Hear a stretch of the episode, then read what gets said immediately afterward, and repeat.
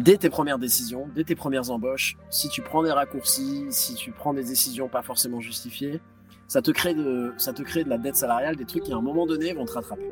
Et en fait, c'est comment est-ce qu'on n'attend pas de dire bon en fait je me préoccuperai de ces sujets-là, la politique de salaire quand on sera 50, quand on sera 60, et comment je me préoccupe de ces sujets-là, notamment l'égalité dès le début en fait.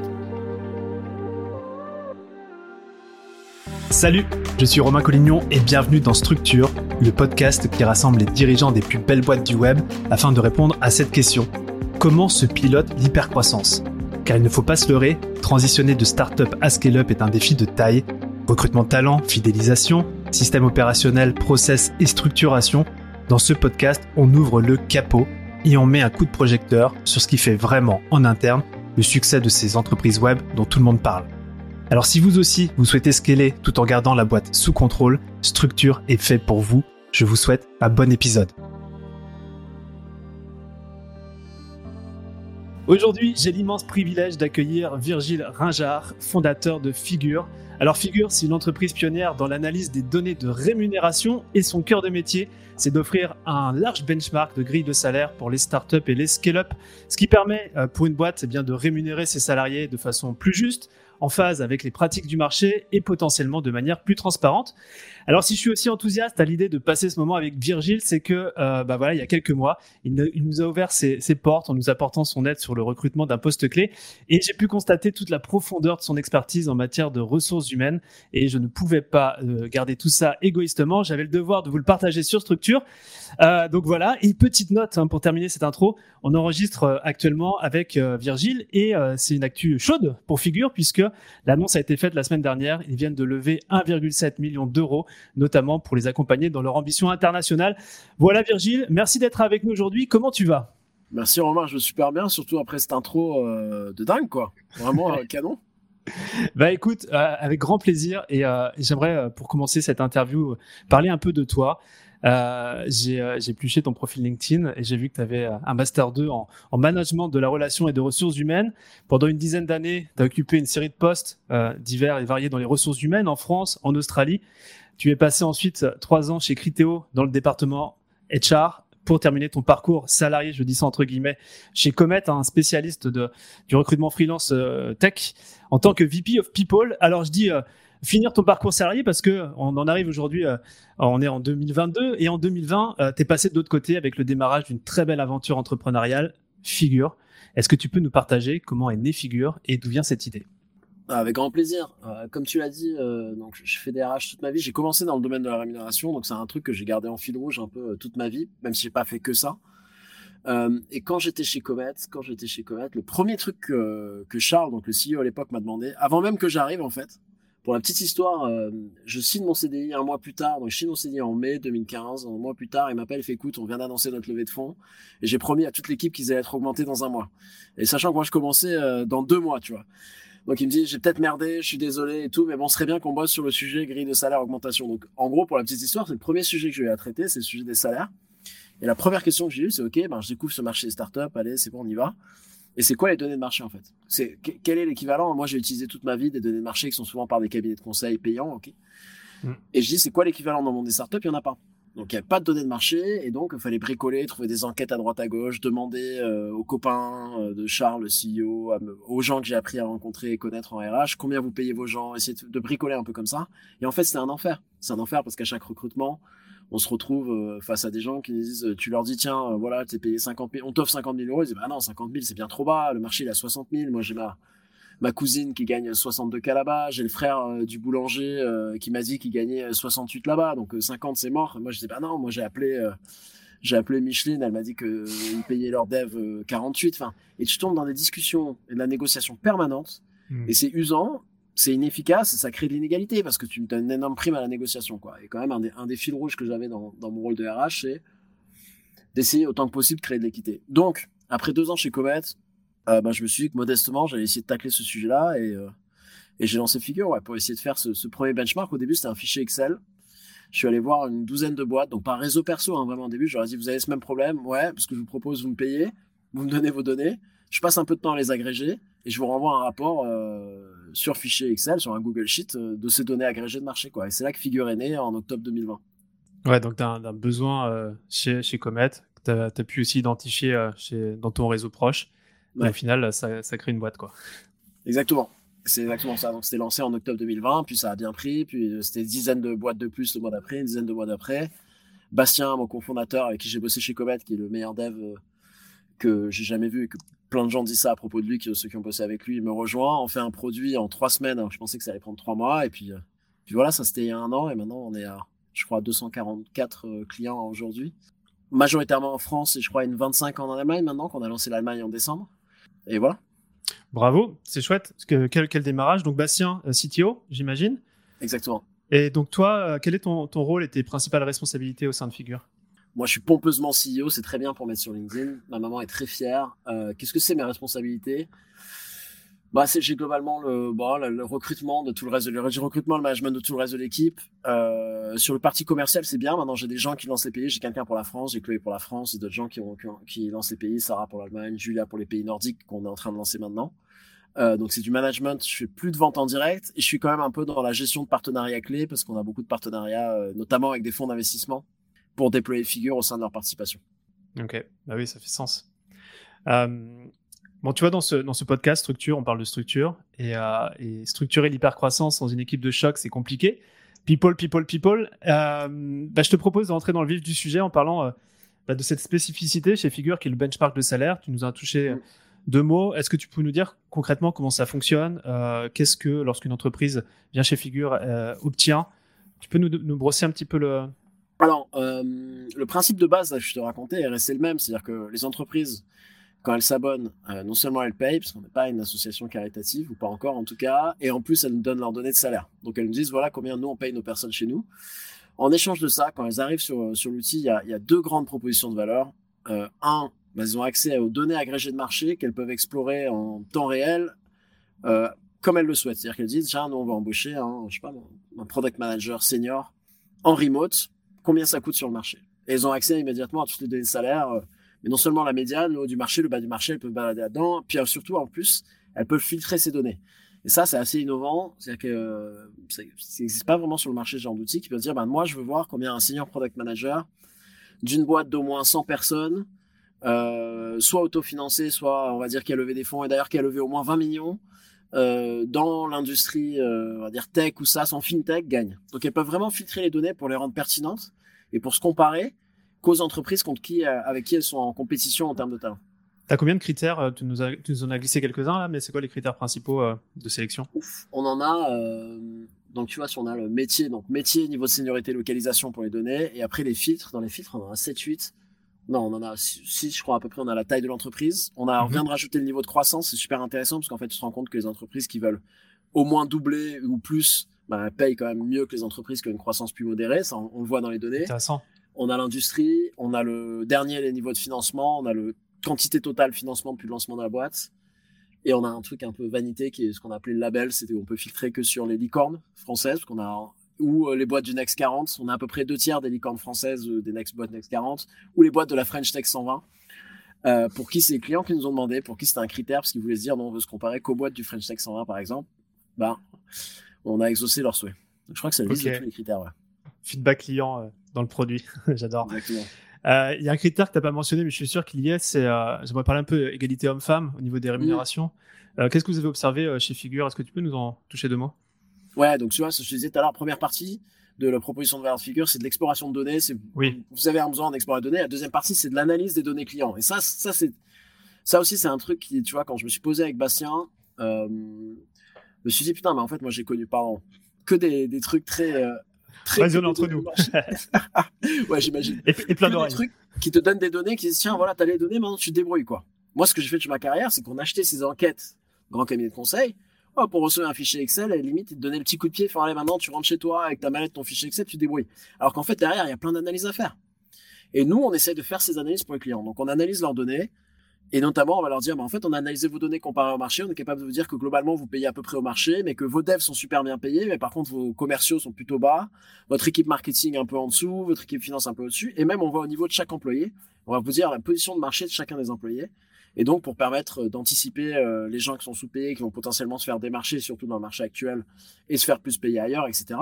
Et la deuxième volet de cette, analyse, c'est l'analyse d'égalité homme-femme, où on analyse chaque boîte sur quatre critères, qui sont et on viendra dessus, les écarts de salaire hommes-femmes à poste égal, la représentation des femmes dans les niveaux de management, la représentation des femmes dans les métiers les plus rémunérateurs, et les positions de marché euh, moyennes, hommes versus femmes. Et sur le premier truc, qui est l'écart de salaire homme-femme, euh, alors ce qu'on voit sur le marché en France, si on prend les données de l'INSEE, à poste égal, c'est-à-dire les gens qui font exactement le même poste, dans la même localisation, c'est 9% d'écart en moyenne. Mhm. Dans nos données figures, la dernière fois qu'on a constaté, c'était à peu près un peu en dessous de 4%. Donc, il y a deux façons de regarder ça. Euh, soit vert à moitié plein, c'est que c'est mieux que neuf. Euh, vert à moitié vide, c'est que même dans des boîtes qui ont assez peu d'historique, qui sont censées être assez euh, progressistes en termes de, ouais, y a un héritage quand même. Femmes, on reste quand même à un écart de salaire injustifié de 4%. Hmm. Ok, hyper intéressant. Euh, je n'avais pas pris conscience de ces deux facettes à la fois pour recruter, d'avoir ce benchmark-là, puis après d'avoir une auto-analyse, c'est un peu une introspection de, la boîte, quoi.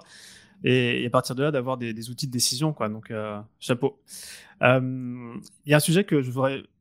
Tu me dis si c'est pertinent, mais euh, on a eu l'occasion de discuter de dette salariale quand on a préparé cette interview. Et euh, j'ai le sentiment que Figure aussi peut, peut, aider à, ça, à faire les, bons choix. Est-ce que tu peux nous, partager ce que c'est la dette salariale? Ouais, alors le terme, je l'ai un peu inventé, à moins que quelqu'un l'ait utilisé avant. Moi, ça m'a parlé. Hein.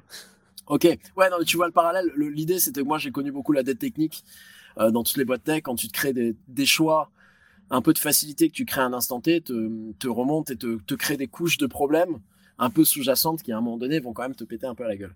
Et ben c'est un peu le même truc au niveau des salaires. Moi j'aime bien ce concept de dette salariale, c'est que dès tes premières décisions, dès tes premières embauches, si tu prends des raccourcis, si tu prends des décisions pas forcément justifiées, ça te crée de ça te crée de la dette salariale, des trucs qui à un moment donné vont te rattraper.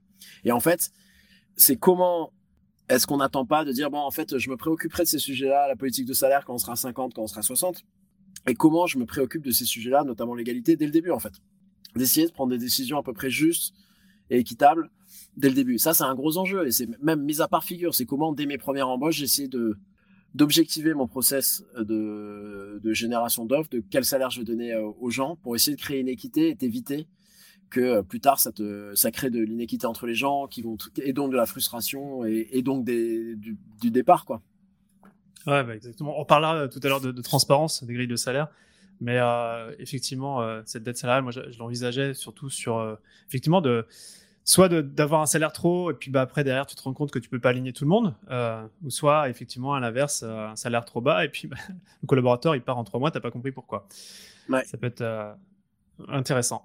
Euh, bon, on, on, va pas se le cacher. Euh, on veut tous avoir des, des players dans sa team, les bonnes personnes au bon poste et, et aussi que nos, nos salariés euh, s'épanouissent au quotidien. J'aimerais, euh, de ton expérience, que tu puisses nous, partager comment ça se pilote justement une politique salariale pour s'assurer de construire une équipe au top. Il y a les salaires forcément, mais euh, j'imagine il y a d'autres enjeux. Ça serait lesquels? Bah, déjà, tu ramènes le côté politique de rémunération si vraiment on est technique versus salarial. Donc, c'est le salaire, c'est tout ce qui va être euh, les bonus financiers, tu, tu, vois, le, variable, le, le, variable des commerciaux, etc. Tu vas avoir tout le côté un peu actionnariat salarié, equity. Donc, en France et dans ce milieu-là, euh, startup, c'est quand même très BSPCE, quoi, qui est le véhicule principal utilisé pour ça. même s'il y en a un peu d'autres. Et le dernier, c'est les avantages. Donc, faut vraiment, faut regarder ce truc-là de manière, avec un peu de recul, de manière générale. ensuite, comment on rentre dans ce sujet-là? Et ça, je pense, c'est un truc qui va te parler et qui, qui moi, me tient à cœur. On y rentre pas mal par le sujet des convictions, en fait. C'est quoi l'expérience que je veux proposer à mes, à mes, à mes collaborateurs? C'est quoi la, la, promesse que je leur fais quand ils viennent chez moi, dans mon entreprise? Ce qui est le côté en anglais Employer Value Proposition. Je n'ai jamais trouvé la, meilleure euh, traduction en français, donc je suis désolé pour l'utilisation de l'anglais, c'est-à-dire qu'est-ce, que je leur offre comme expérience. Et tu vois, typiquement, tu as utilisé, on veut des high players. Et donc, moi, je suis une entreprise. Ils disaient, moi, je veux que des high players. Moi, je veux les meilleurs, je veux, je veux les meilleurs dans tous les domaines, etc très bien, nécessairement, la logique voudrait que si tu veux les meilleurs et tu veux vraiment les meilleurs du marché, les meilleurs à leur poste, tu les payes quoi? Dans le dernier, euh, dans le 10% du, les plus bas du marché? Bah non, c'est pas cohérent. Donc si ta, ta première proposition de valeur, c'est je veux les meilleurs, normalement, tu dois avoir une politique salariale qui se dit, bah, en fait, on veut se positionner plutôt dans le haut du marché. Et, et c'est qui le marché Tu vois, on revient, c'est le deuxième point. Qui c'est le marché en fait? Contre qui tu rivalises? Et ça, c'est des bonnes hmm. questions euh, qu'il faut se poser d'entrée. C'est en fait, euh, est-ce que moi, je viens de me lancer, je suis un peu euh, une petite boîte, un peu bootstrap, pas forcément tu vois, dans une dynamique d'hypercroissance Est-ce que vraiment mon marché, c'est de me comparer aux Conto, Back Market, Payfit qui viennent de lever 400 millions, qui sont des licornes? Peut-être pas. Donc c'est clarifier, c'est qui ton marché? Avec qui tu as envie de rivaliser? Et une fois que tu l'as rivalisé, comment tu te positionnes par rapport à ce marché-là? Donc là, on parle de salaire c'est positionnement. Est-ce que tu veux dire, nous, on paye au marché à la médiane? Est-ce qu'on veut payer au-dessus? Parce que justement, on pense qu'on veut avoir les meilleurs ou en tout cas, on va avoir ce, on veut en termes de salaire payer au-dessus. Ou est-ce qu'on veut être la médiane, même un peu en dessous, mais euh, peut-être qu'au niveau de l'equity des BSPCE, on va être un peu au-dessus. Peut-être qu'au niveau des avantages, on va proposer des avantages super différenciants en termes de congés, en termes de prise en charge de la mutuelle, qui vont nous permettre de dire, OK, on est un peu en dessous là, mais on est au-dessus. En tout cas, faut regarder les choses dans leur ensemble, faut partir de ses convictions, faut partir de la, proposition de valeur qu'on veut offrir à nos aux salariés euh, pour prendre cet ensemble des décisions. on va pas tous les lister, mais c'est vraiment important de prendre du recul, regarder les choses dans son ensemble et partir de ses convictions. Ouais, j'entends la cohérence entre ce que l'on souhaite avoir et ce que l'on met en place concrètement. Euh, ça, ça d'ailleurs, tu vois, ce, ces, ces, plans de compensation, enfin, tu as parlé de BSPCE, de bonus et, euh, des avantages. Est-ce que c'est quelque chose que vous traquez euh, chez Figure? C'est un projet aussi ou en termes de benchmark? Parce que j'imagine que c'est fait, quand même dans les recrutements. Ouais, on va être, on veut, on veut, couvrir tout ça parce que ça n'a pas de sens, tu vois, pour les raisons que je viens de citer. Si on dit que c'est un ensemble, on peut pas regarder que les salaires. Donc on traque l'equity, on traque mal parce que c'est un sujet compliqué en fait enfin j'allais dire on traque mal, je, je m'auto-flagelle, mais, mais c'est un sujet compliqué parce que c'est un sujet pas simple à aborder, que même des gens chez nos clients des fois ont du mal à partager. Ça reste, tu vois, on parle autant les salaires ont de plus en plus de facilité à les partager, autant le sujet de l'equity, ça reste des fois des gens sont un peu dérangés et des fois ils sont ok pour le partager, mais en fait euh, en face de nous on a des gens qui comprennent pas vraiment euh, BSPCE, bah, strike price, justement, moi c'est quelque chose que j'ai remarqué, je crois qu'on avait discuté ensemble aussi, c'est que les BSPCE ça peut être compris euh, lorsqu'on les émet, voilà, mais euh, quand on les reçoit, on n'est pas forcément sur la même, longueur d'onde sur qu'est-ce que ça représente concrètement. Est-ce que toi, tu as, vécu ça, Ouais, non, ça c'est incroyable. Ça c'est un des, enfin c'est incroyable. Non, mais c'est un des principaux problèmes que je vois quand je parle à des entreprises, à des fondateurs, etc. Il y a un énorme biais qui vient de des fondateurs et fondatrices d'entreprises. Ils connaissent bien le sujet parce que bah, c'est leur part de boîte. Tout de suite, ils ont été dans ces sujets de combien j'en donne à qui, etc. Donc, ils connaissent très bien le sujet ils s'intéressent au sujet, c'est souvent un sujet qui leur plaît en plus, euh, et donc ils vont lire de la littérature. La littérature est souvent basée sur de la littérature américaine en fait. Tu commences à avoir des bons, des bons trucs en, en France. Là, il y a, y a quelqu'un, un, product manager chez Matera qui a sorti un simulateur de BSPCE il n'y a pas si longtemps que ça, qui est vraiment canon par exemple. Euh, mais globalement, c'est la littérature américaine, et ils vont faire des modèles un peu chiadés sur combien on en donne aux gens en fonction de leur métier, dans le niveau de seniorité. Et ils disent, boum, tiens, je t'offre euh, 0,2% en fidélité de la boîte, ce qui veut dire que c'est à peu près 140 euh, 000 euros avec un strike price à 1,25 parce que depuis la dernière. Et ils sont là, ils sont trop fiers, ils sont trop contents, c'est bon, on a fait le taf, on a fait le modèle, on a donné BSPCE, puis en plus on en donne à tout le monde parce qu'on y croit vachement. Et en fait, en face, les gens ne pigent rien. La majorité des gens ne comprennent pas ce qu'est même une stock option, donc un BSPCE, ne comprennent pas ça. Parce qu'en France, on est encore, c'est pas les US. Aux US, il y a eu tellement de, de belles histoires, de succès, de gens, quasiment tout le monde dans ce marché-là, soit directement, soit connaissent quelqu'un qui a bénéficié d'une d'une belle réussite de leur entreprise et qui donc pour qui les stock options ont, eu euh, ont valu quelque chose en France c'est quand même assez rare. Et mmh. donc le niveau d'éducation et de compréhension moyen est très mauvais. Donc ce que je vois c'est plein de gens de plus en plus de gens qui donnent de plus en plus de BSPCE ce qui est bien en fait hein, la redistribution des richesses dans l'écosystème je pense. Mais surtout qui surestiment l'impact que ça a sur les candidats et les salariés qui en fait ne comprennent rien et pour qui c'est un effort d'attraction et de rétention qui est vraiment nul et non existant quoi Ok. Hyper intéressant. Hyper intéressant. J'aimerais qu'on fasse un focus peut-être sur, euh, sur euh, des postes en particulier, les, les C-level, toutes ces personnes qui sont dans la leadership team. Euh, c'est des postes clés hein, qui construisent le moteur de l'hypercroissance.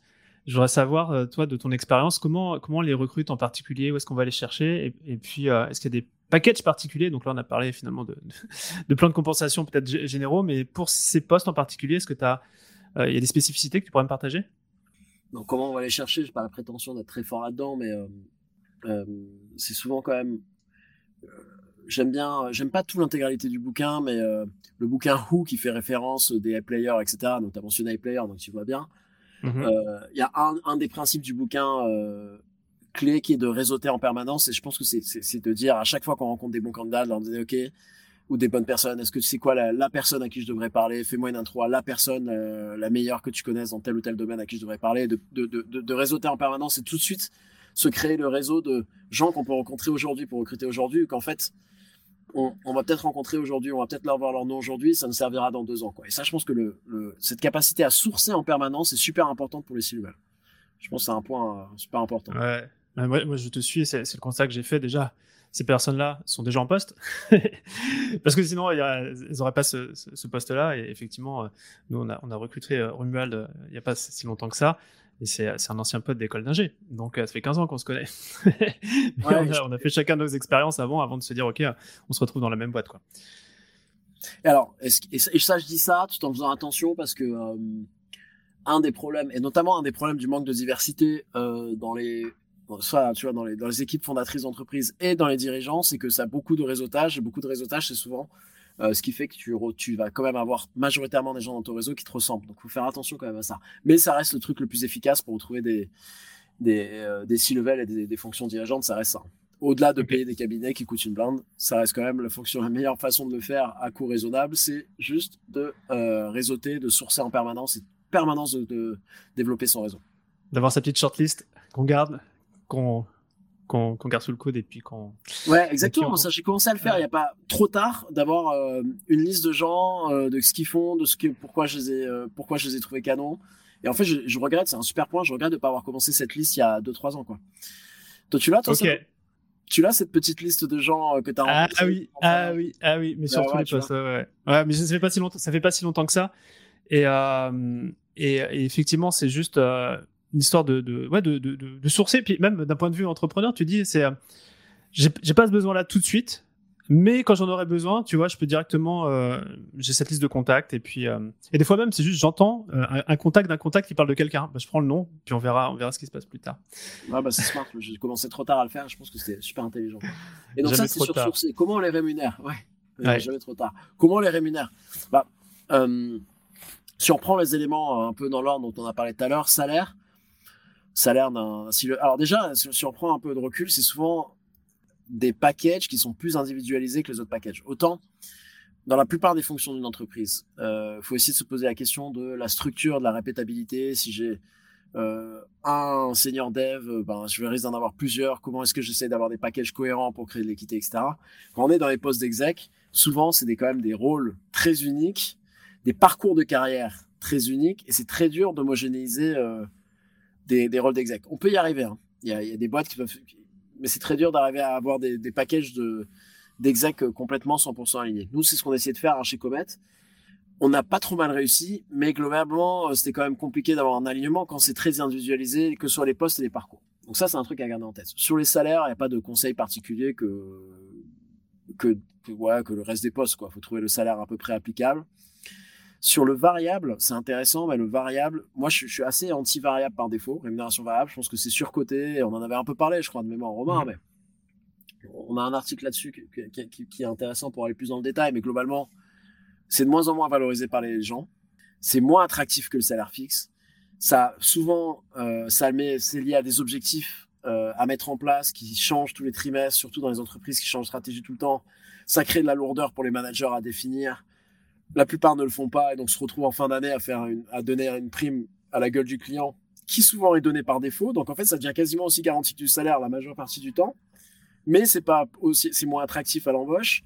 Mais la personne, euh, surtout dans les populations jeunes, en, position de primo-accédant pour accéder à l'immobilier, ils vont à leur banque, le dit ah bah non moi je prends pas en compte ton salaire, donc pour, pour faire des prix immobiliers c'est chiant. Enfin, mmh. ça a beaucoup dans, ça comporte beaucoup de mauvais côtés, quand même globalement peu de bons. Et il y a plus en plus de boîtes qui s'en détachent, je le trouve très bien. Là où c'est, par contre, encore une fois, très bien, c'est, enfin, je pense que très applicable, c'est pour les commerciaux, un alignement avec les objectifs euh, de revenus, etc. Et pour les fonctions, donc pour revenir à un sujet, pour les fonctions de C-level, dans lesquelles c'est assez sain et entre guillemets simple euh, d'avoir une part variable de leur package alignée notamment sur les résultats de l'entreprise parce qu'ils sont a priori ceux qui ont le plus fort impact sur les résultats d'entreprise et qui sont aussi le plus responsables de ces résultats. C'est-à-dire que si l'entreprise va pas bien, c'est un peu tout le monde dans le même bateau, la position euh, dirigeant, c'est tous dans le même bateau, dans, subir les conséquences, parce que c'est eux qui sont censés avoir le plus gros impact sur le succès de l'entreprise. Et de ton expérience, comment tu partagerais justement ces, bonus entre les différents euh, execs? Ah, ce, qui est, assez simple, c'est de dire qu'en fait, tu as un salaire de base et tu as un pourcentage de ton salaire de base en bonus, ce qui est sur les populations exec. Ça dépend un peu, mais tu vois, 20 à 30, 30% euh, du salaire en, bonus en plus.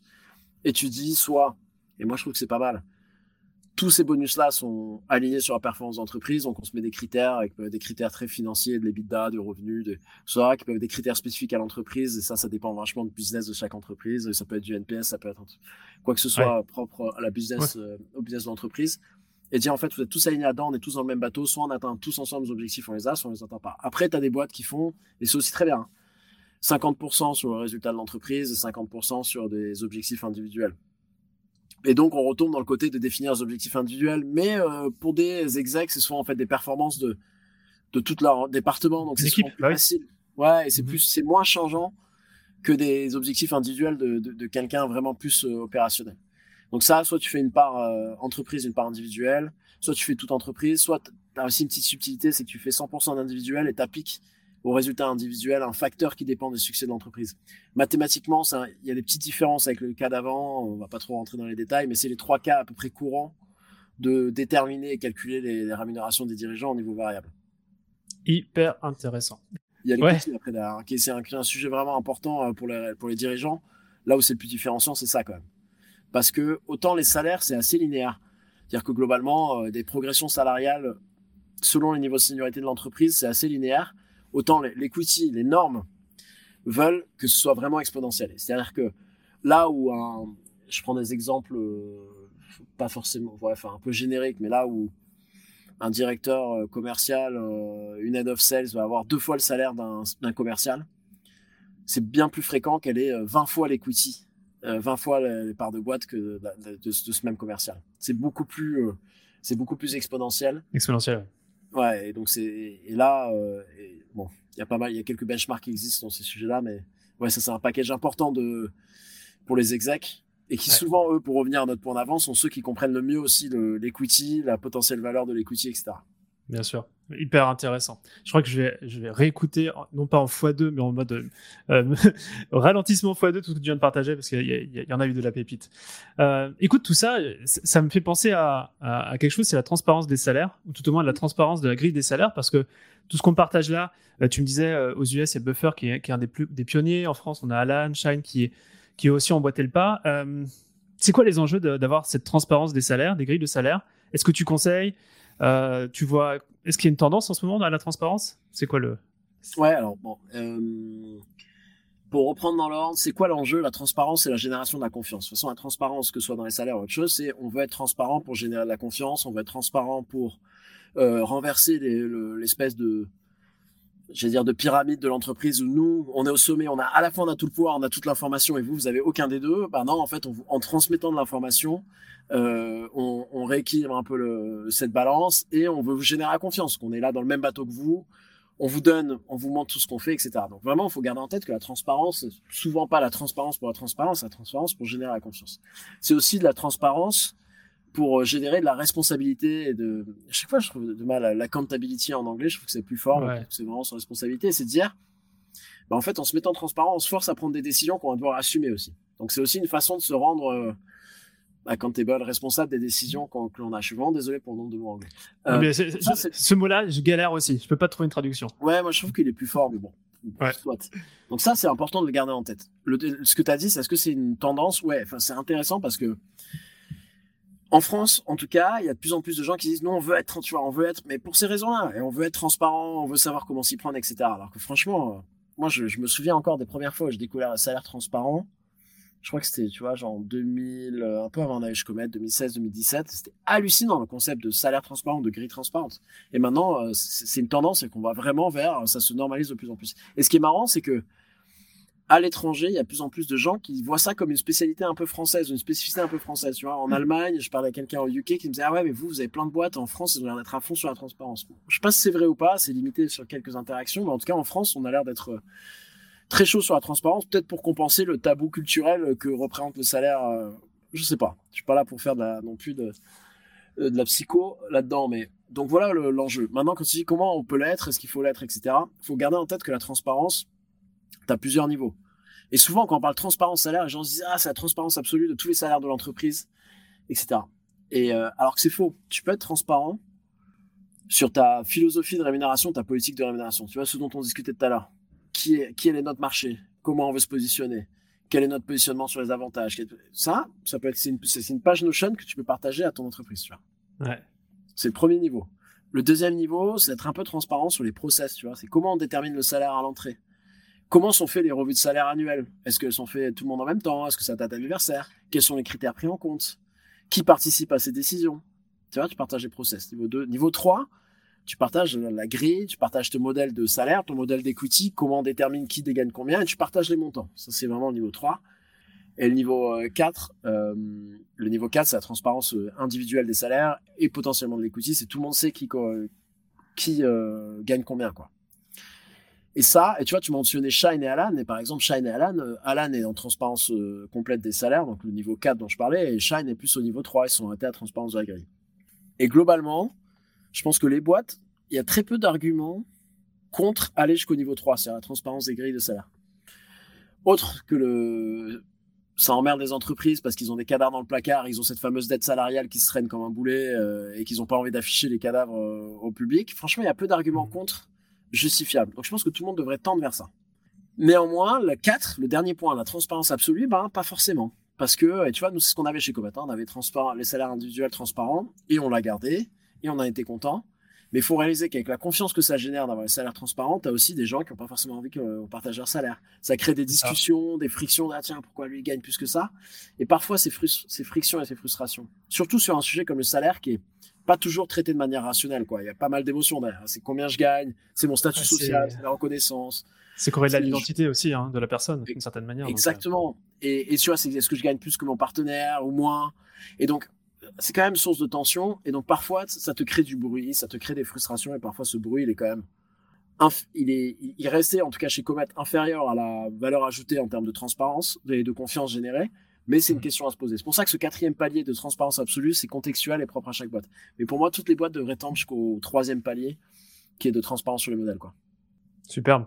Ouais, c'est aussi intéressant dans une démarche de, bah, d'élévation de poste, de se dire, OK, euh, c'est quoi ma next step? Je sais aussi euh, euh, dans la grille, où est-ce que, où est que je tombe, tu vois? Donc je trouve que c'est un incentive à, faire un bon boulot, quoi, de ce point de vue-là. Exactement. Génial. Euh, alors, vous avez euh, 8 postes qui sont ouverts, c'est toujours le cas?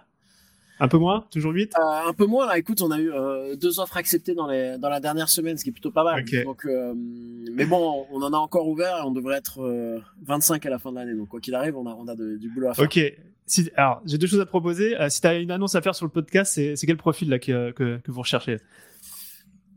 Tu vois, j'allais dire qu'on cherche un, team lead pour la partie engineering parce que nous, et ça, ça peut être intéressant par ailleurs. En plus, on n'a pas trop parlé, mais Bastien, mon, associé CTO, va rester un CTO un contributeur individuel. Donc un peu, je vais pas dire à l'américaine, mais il y a toujours ce truc de, en fait, souvent, mais par contre, c'est un vrai truc important que j'ai vu dans plein de boîtes et qui a un vrai problème.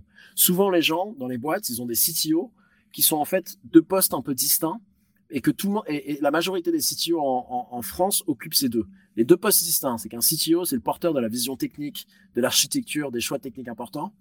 Et c'est si on prend un peu à l'américaine, c'est le VP Engineering, où c'est en gros le manager des équipes tech, celui qui doit charger des ressources, du recrutement, du bien-être, de la performance, des ressources des équipes techniques. Et en fait, on met souvent ces deux, ces deux rôles-là chez une même personne, alors que c'est la plupart du temps une grosse connerie parce que ça, ça nécessite des compétences complètement skills. Ah oui. Mm. Ouais, et voilà. Et, ça, et ça, je l'ai vu dans trop d'organisations, hein, même chez Criteo. Hein. Et ce qui est marrant, c'est que la personne qui m'a parlé de ce concept-là, c'était, je peux le dire maintenant, de toute façon, c'était le cas, c'est le CTO de Criteo, euh, Dan à l'époque, qui m'a dit son grand malheur, c'est que moi, je voudrais être le CTO juste à prendre une décision technique, mais on m'emmerde avec des décisions de management. Et il, voudrait, il voulait ne pas avoir les deux. Donc bref, tout ça pour revenir, Bastien, c'est être un CTO purement technique, contributeur individuel, parce que la meilleure utilisation de son temps, c'est qu'il dépote techniquement parce qu'il est incroyable, euh, qu'il prenne des décisions techniques et qui n'ont pas le faire perdre de temps. Et en plus, il n'aime pas ça dans le management, donc on recrute mhm. quelqu'un pour gérer toutes nos équipes techniques, etc. Euh, qui va être euh, la définition de processus d'embauche, d'onboarding, de suivi de la performance, etc. Donc ça, c'est un profil qu'on galère un peu à recruter actuellement. Et, euh, et, après, si je peux enchaîner sur deux autres rôles qu'on cherche, on cherche quelqu'un pour lancer les Pays-Bas et quelqu'un pour lancer l'Espagne, pour euh, okay. les qu'on a envie de lancer sur l'année. Ok, superbe. Là, ce que tu m'as partagé sur le côté nous, on utilise un, système opérationnel de la boîte qui s'appelle Traction. Il y a un terme qui s'appelle LMA, L, euh, Lead, Manage and Accountable. Donc, en fait, quelqu'un va leader et ensuite il manage et il rend les choses accountable. Et c'est pile poil ce que tu viens de partager avec les deux rôles du CTO. C'est qu'il y en a un qui lead, qui va faire les choix, qui va donner la direction, un peu la vision. Et après, tu as deux autres casquettes qui sont de manager euh, bah, les projets qui sont lancés et puis euh, ils rendent les gens accountable aussi pour délivrer. Quoi. Ah, super intéressant. Et je pense qu'il est bien ce framework pour, pour séparer ce que. Et tu vois, le CTO, c'est vraiment le meilleur exemple c'est tout le monde part du principe que c'est les deux. Et c'est facile de le dire. Et après, c'est aussi euh, très compliqué de staffer parce qu'il faut accepter de trouver un CTO qui va dire moi je suis, je suis d'accord pour garder les choix techniques, mais je suis d'accord pour ne plus être le décisionnaire final sur qui on embauche, comment on structure une équipe tech, comment elle tourne. Et tu vois, choisir, c'est renoncer, quoi. Et pareil, trouver quelqu'un avec suffisamment d'humilité pour dire, moi, je viens faire du management de l'équipe tech. Évidemment, j'ai une implication produit, j'ai mon mot à dire, mais c'est pas moi le décisionnaire final. Et ça, c'est vraiment dur de trouver des gens qui ont l'humilité de réaliser que c'est deux rôles distincts, de réaliser qu'ils ont sûrement une dominante ou des trucs dans lesquels ils sont très bons et, des trucs dans lesquels ils sont moins bons, et d'arriver à lâcher le pouvoir que représente euh, l'autre partie, quoi. Ouais, superbe. Euh, donc j'avais deux questions euh, par rapport à, tes nouveaux postes et c'est peut-être la question piège, tu vas me dire parce que euh, tu es peut-être en mode cordonnier, tu sais, le plus mal chaussé dans, dans le process, mais est-ce que tu as, des, as des, best practices pour, pour le recrutement que tu as pu observer peut-être dans ton expérience et que vous mettez en place chez Figure que tu partager? Écoute, je, je, ouais, je, t'en partager deux qui sont intéressantes. Une qui est assez récente,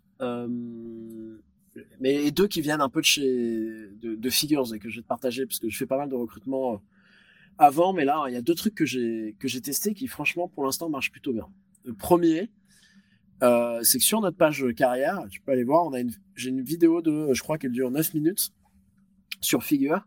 Et franchement, je, suis très transparent sur pourquoi Figure a été créé, qu'est-ce qu'on a fait, où on en est, euh, et c'est quoi le plan, et c'est quoi les différents axes, etc. Et, et dès le premier, dès la première fois où j'ai les gens en premier entretien, quand ils ont pris le temps de regarder cette vidéo, globalement, le feedback est très positif sur le degré de transparence. Le feedback est très positif sur la compréhension des enjeux de figure et ils viennent. Hmm. Et en fait, c'est, il y a deux enjeux, il y a deux trucs très cool. Un, ça attire pas mal les gens qu'on fait rentrer en process quand ils voient cette vidéo. Bah, mine de rien, ils rentrent un peu dans la boîte, ils rentrent dans les problématiques, etc. Et ils trouvent ça très cool qu'il y ait ce degré de transparence. Et deux, enfin, même il y a trois bénéfices. Deux, ils arrivent méga préparés. Donc, c'est-à-dire que dès le premier entretien, on a des questions qui peuvent être très pointues sur, ah, on t'a dit que tu venais, la roadmap c'était ça, c'est de se lancer là-dessus, etc. C'est super cool dans le temps gagné. Et trois, je veux te dire, euh, c'est un très bon proxy pour moi, pour voir les gens qui arrivent et qui ont, euh, et qui ont des super bonnes questions, super bien calibrées, versus ceux qui arrivent, qui disent Ouais, j'ai vu la vidéo et qui ont des questions pourries. Je me dis Ouais, ou j'ai pas vu la vidéo aussi. Voilà, ou j'ai pas, tu vois, on, vraiment la met, ouais, j'ai pas vu, etc. Bah, en fait, c'est un bon moyen de. Et ça, c'est important dans le process de recrutement, euh, d'éliminer les faux positifs. C'est-à-dire de pas perdre de temps sur des gens. Dès le début, tu vas sentir que ça va pas le faire. Et, moi d'ailleurs, c'est assez brutal, mais il y a souvent, enfin souvent, je fais pas si souvent que ça, mais j'arrête des entretiens très tôt en disant tu viens, tu me dis que t'as pas vu la vidéo, je te l'ai envoyé, pourquoi tu l'as pas vu Bon, ça t'intéresse. Ok, bah en fait, ça va te paraître brutal, mais on arrête là. Parce que pour moi, c'est un truc. Et peut-être que j'ai tort, peut-être que tu es un super candidat, mais on arrête là parce que moi, c'est un signe important de l'implication. Si euh, une semaine avant, je t'ai envoyé une vidéo de 9 minutes, je t'ai dit que ce serait bien de la regarder, tu vas pas regarder, on arrête. Et donc, ça, ce truc-là, c'est le premier point. C'est tôt, mais euh, écoute, on a eu pas mal de plusieurs centaines de vues de la vidéo et j'ai des très bons retours. Je suis assez content. Ouais, je, suis, je, suis, je suis dessus là. C'est quoi C'est une page Notion ou c'est euh, bah, on avait une page Notion en train de migrer sur un autre site carrière, mais ouais, une page Notion, c'est un Loom. Hein. Je fais un Loom. Alors moi, je suis un énorme fan de Loom. Alors les deux. bah ouais, tu vois, pour un cultiste quoi. Et bientôt d'ailleurs, on, va migrer sur Clap. On est en train de migrer sur Clap, euh, un Loom à la française qui est un peu plus orienté euh, travail, des prises de décision asynchrone, ouais. qui est super bien. Euh, et, euh, et, le deuxième truc qu'on a fait, il y a encore du loom dedans, tu vas me prendre pour un cultiste, mais bon, je le suis d'ailleurs, je l'assume. Et bientôt il y aura des claps. C'est qu'en fait on offre, on envoie des offres d'emploi, on envoie une page Notion par offre d'emploi, par personne, sur laquelle on enregistre une petite vidéo spécifique au candidat ou à la candidate, lui présentant de pourquoi on est trop content de lui faire cette offre, de rappeler les enjeux du poste, et on fait un truc un peu stylé en termes de de détails sur l'offre, avec des liens vers nos pages Notion internes, vers nos valeurs, vers notre politique de rémunération, vers notre truc. Et je pense que ça, et par ailleurs, c'est un truc qu'on aimerait faire dans Figure à terme. Donc en plus, on a un intérêt de faire ça, mais on pense que ça mmh. améliore vachement le process d'offre. Quand au lieu de recevoir un email ou un truc comme ça, tu reçois un truc assez quali, avec un mot euh, de ma part, peut-être du manager quand c'est un rôle différent, avec euh, pas mal de trucs dans lesquels tu peux fouiller, d'aller voir avec un peu de transparence sur l'interne de l'entreprise. Et ça, je pense que cette expérience d'offre, euh, il y a un truc à faire. Ouais, hyper inspirant. dès qu'on va raccrocher, je vais, je vais aller fouiller tout, fouiller tout ça. Donc, c'est euh, figure.hr, HR, c'est ça? Exactement, ouais. Ok, avec un S, figure. Euh, bah c'est marrant qu'on parle un petit peu d'outils. Alors, je sais pas, moi j'aime bien poser ça en, en fin d'interview comme question. C'est de connaître un petit peu votre stack d'outils euh, qui aujourd'hui structure la boîte. Donc, tu m'en as parlé de certains. Est-ce qu'il y a d'autres choses que vous utilisez au quotidien? Euh, assez boring sur pas mal de choses. Hein. Euh, HubSpot en CRM, GetAccept que moi j'aime beaucoup en signature de contrat électronique par ailleurs, et notamment parce qu'il y avait une feature de et pareil qui marche bien de petites vidéos à l'envoi de contrat. Donc maintenant j'en envoie plus beaucoup, mais moi j'aimais beaucoup envoyer mes contrats euh, aux prospects avec une petite vidéo personnalisée au début. Ça me prend une minute, à même pas 30 secondes à enregistrer, et ça a toujours son bon effet. Et ça aide pas mal la, rapidité de process de signature. Euh, non, après, qu'est-ce que je te dis? Dans la Conto pour la banque Je suis un énorme fan de Conto. Moi, je trouve ça hallucinant. Je suis un giga fan de Conto. On parlait de Loom et on disait qu'on va migrer sur Clap pour bosser de manière. Enfin, moi, je l'utilise, mais partout. Mais moi, je suis. Je fais je sais pas combien de Loom par jour pour en interne toutes les semaines un récap de l'activité de la semaine auprès de l'équipe. Euh, sur laquelle en plus on peut lancer des sujets de discussion aux clients, aux prospects, aux partenaires. Maintenant, je fais même des fois à mes potes euh, le week-end, je fais des looms, quoi, tu vois. je, je, pense que je vais vraiment un peu vrillé avec ça, mais donc ça, euh, bon, après Slack et tout, on n'a pas de gros outils autres que ça. amplitude pour le tracking product, mais non, je pense que pas de gros outils noteworthy autres que ça, quoi. ouais, tu sais, des fois, c'est juste que tu partages, ça te paraît une évidence, mais je suis sûr que dans tout ce que tu as partagé, il y en a bien un ou deux que moi, moi j'ai découvert déjà de base, donc euh, t'inquiète, le job est fait. euh, il me reste trois petites questions pour terminer cette interview, dernier virage. Est-ce qu'il y a une ressource qui toi t'a aidé en termes de structuration là pour euh, pour figure, que ce soit un livre, un podcast, un mentor, euh, un truc que tu aimerais nous partager? Euh, Ouais, bah s'il y en a un, euh, moi c'est donc j'ai un j'ai quelqu'un qui m'a que j'ai rencontré en avril qui s'appelle Nicolas Bustamante, qui était l'ex CEO et maintenant chairman de Doctrine. J'ai eu de la chance de le rencontrer en avril et je pense que ça qu'il y a personne qui a eu euh, peut-être un, des personnes qui a eu le plus gros impact sur euh, la boîte, sur moi, bah c'est lui quoi. En fait, euh, on se parle régulièrement depuis. Il m'aide, sur tellement de sujets et il m'envoie souvent des emails non sollicités en mode tiens j'ai regardé ça, je, tiens j'ai regardé votre pricing, suis truc, je suis pas d'accord avec ce que vous faites, je pense que c'est pas bien, je pense que vous améliorer dessus. Il me renvoie il y a deux semaines c'était tiens t'as pensé à la délégation, voilà ce que tu faut faire. Sûrement tu plein de trucs que tu délègues pas, ça va te péter à la gueule demain, moi ça va péter. Et en fait ouais il a eu un impact gigantesque sur la boîte donc Ouais, ça va pas aider les gens de. Je suis pas en train de dire aller pinguer Nicolas pour qu'il vous aide aussi. Je suis pas sûr. mais d'avoir d'avoir un mentor, enfin d'avoir quelqu'un. Ouais, d'avoir quelqu'un comme lui, d'avoir quelqu'un. Il a complètement changé ma, ma ma croissance, mon apprentissage de ce rôle que je connaissais pas en fait, hein, parce que je viens faire le mariole sur ton podcast et je suis très content de le faire. Mais tu le fais bien. Euh, il y a quelques temps, j'étais DRH, je que n'ai pas du tout créé de boîte et fait tourner de boîte. Donc d'avoir quelqu'un comme lui, c'est absolument incroyable. C'est aussi un kiff euh, de dingue, hein, je veux dire. Et il a une, un impact sur la boîte. Euh, ah, juste hallucinant. Ok, je te propose qu'on regarde dans le futur. Euh, je voudrais que tu imagines qu'on soit dans un an et j'ai une bouteille de champagne à la main, en l'honneur de figure. Euh, à quoi on trinque spécifiquement dans un an Et aujourd'hui, c'est quoi le plus gros challenge que, que tu dois résoudre pour, euh, pour qu'on puisse trinquer dans un an? Super question. je pense, non, mais je pense qu'on a, on a deux gros objectifs en figure. Le premier, et euh, c'est d'arriver à faire ce qu'on a fait en France, enfin ce que je pense qu'on a fait en France, et je le vois tous les jours, c'est assez cool le côté ah t'as une question salaire euh, sur le marché, mais en fait bah, bah, figure figure c'est devenu le, côté top of mind référence salaire startup mmh. figure, bah, qu'on a fait en France, qu'on soit en Europe quoi, que partout que ce soit la, la, la référence, la norme euh, en Angleterre, en Allemagne, en Espagne, dans les Pays-Bas, au Danemark, en Suède, tous ces pays qu'on va lancer. Si on arrive à refaire ce qu'on a réussi à faire en France dans le reste de l'Europe, c'est ce sera assez cool. Bah, c'est cool. En plus, le champagne, c'est international, donc euh, c'est parfait.